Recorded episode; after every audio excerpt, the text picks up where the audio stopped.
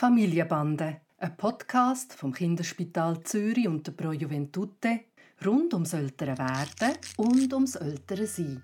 Heute zum Thema Zögeln ist angesagt. Wie können wir den Umzug vom jüngeren Kind vom älteren Bett ins Zimmer vom grösseren Geschwister planen? Hi Papi. Hoi Noah. Der Nave schläft im Moment noch bei uns im Zimmer und äh, er ist auch in der Nacht noch gestillt, aber äh, also jetzt so mit fünf Monaten, sechs Monaten, kommt jetzt langsam der Zeitpunkt, wo wir das ändern wollen. Und wir wollen, dass der Tani und der Nave zusammen im Zimmer schlafen und er auch aufhört, in der Nacht zu trinken. Wie machen wir den Übergang am besten? Also ich stelle mir gut vor, dass äh, die sich dann bei jedem Pieps gegenseitig wecken. Und äh, habe eigentlich überhaupt keine Lust darauf, zwei wache Kinder jedes Mal zu haben in der Nacht. Und die Frage ist, wie man das macht? Ja, ob es eine gute Idee ist und wie man es macht. Und ja. wenn am, am ehesten.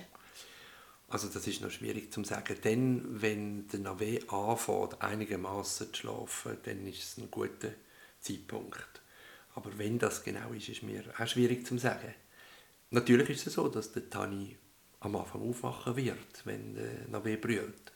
Und dort ist es ganz wichtig, schnell zu gehen und ihm Tani zu sagen, dass das nicht ihm gilt, sondern dass das euch gilt. Und er kann sich auf die andere Seite drehen und weiter schlafen.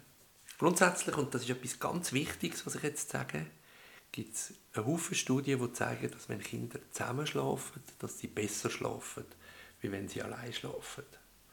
Und das klingt komisch, weil viele Eltern haben das Gefühl, das ist etwas Cooles, dass man einem Kind ein eigenes Zimmer geben. Aber das stimmt nicht. Kinder schlafen besser, wenn sie zusammen schlafen. Und darum, wenn man die Durststrecke mal überstanden hat und dann beide Kinder so weit sind, dass sie durchschlafen, dann ist das Spiel gewonnen.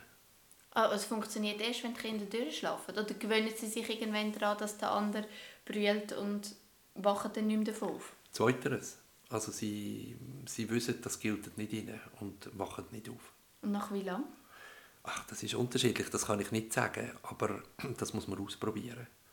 Und ich würde jetzt auch nicht, also du darfst auch den, den Weg gehen, der dir am, am wenigsten Arbeit macht. Also du musst es nicht krampfhaft probieren. Aber wenn du sagst, jetzt ist der Zeitpunkt da, wo ich sowieso will, dass der Nave nicht mehr in der Nacht gestillt wird, also ist es nicht so gut, wenn er dann mir liegt und mich sieht und schmeckt, sondern man sollte ein bisschen auf Distanz gehen, dann ist der richtige Zeitpunkt, das zu machen. Und wenn du sagst, eben, ich muss das nicht so ernsthaft nehmen, also ich kann mich dann auch wieder umentscheiden, wenn ich das Gefühl habe, nein, sie wecken sich nach zwei Wochen immer noch und das ist mir zu viel dann muss man ein bisschen zurückgehen und einen neuen Anlauf machen nach ein paar Wochen.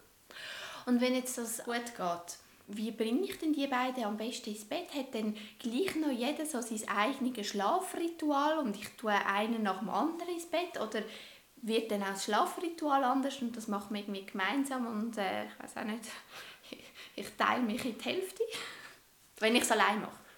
Ja, also wenn du Glück hast, dann ist es tatsächlich so, dass die Kinder einigermaßen zum gleichen Zeitpunkt gehen, schlafen und dass du zumindest einen Teil vom Ritual gleich machen kannst.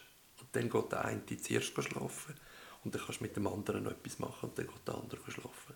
Das wäre die beste Variante. Ich denke.